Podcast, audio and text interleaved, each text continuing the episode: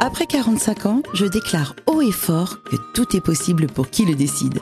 Suivez l'histoire de ces femmes et de ces hommes qui ont changé leur destin, amélioré leur vie, sublimé leur quotidien. 5, 4, 3, 2, 1, votre vie peut commencer. Aujourd'hui, chers auditeurs, j'ai un petit billet d'humeur sur la chirurgie esthétique ou la médecine esthétique. Pour ou contre? Doit-on rester dans son jus passé 45 ans Faut-il en 2023 tirer à boulet rouge sur les femmes et les hommes qui s'entretiennent ça et là? Doit-on ressentir de la honte? Doit-on se cacher pour faire quelques révisions, voire modifications, quand il y a des trucs qui tombent, se fripent, se font la malle, quoi?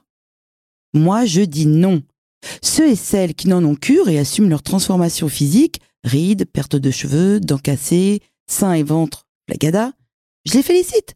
Mais ceux qui n'aiment pas leur ride du lion sur le front, leurs chauves-souris sous les bras et autres bébêtes qui veulent coloniser leur corps, eh bien, ils doivent se sentir complètement libres de le faire sans être raillés ou stigmatisés. Chacun fait, fait, fait ce qui lui plaît, plaît, plaît. Moi, j'ai pris depuis longtemps le parti de ne pas garder des seins en bas des genoux et un sourire Shrek-rien. Du nom de Shrek, bien sûr. Et j'assume.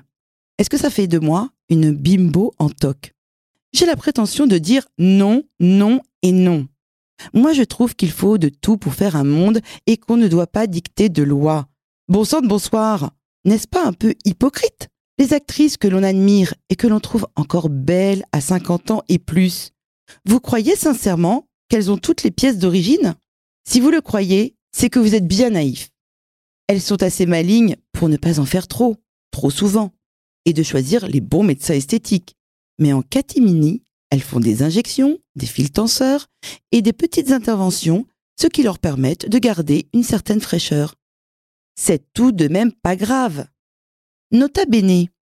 Aucun sport, yoga du visage, crème, alimentation et vie saine ne font des miracles. Ça améliore. Mais inexorablement, on se plisse, on se fripe, on se ramollit, et à force, ça peut nous taper sur le ciboulot. La beauté naturelle? Depuis l'enfance, nous ne sommes pas égaux face à elle. Parfois, des petits, on est mal à l'aise. Avec notre nez, nos oreilles décollées, notre menton fuyant. Pourquoi devrait-on souffrir de notre apparence?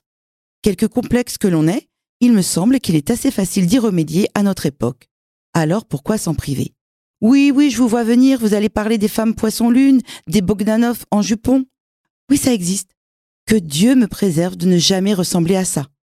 Mais c'est pas parce qu'il y a des Ford Escort superbes et gâtunés qu'il n'y a pas des coquettes voitures de collègue restaurées avec goût. Et toc. Dédramatisons, détaboutisons. J'invente des mots. Et surtout, arrêtons de juger tant et plus. Allez, la vie commence à 45 ans.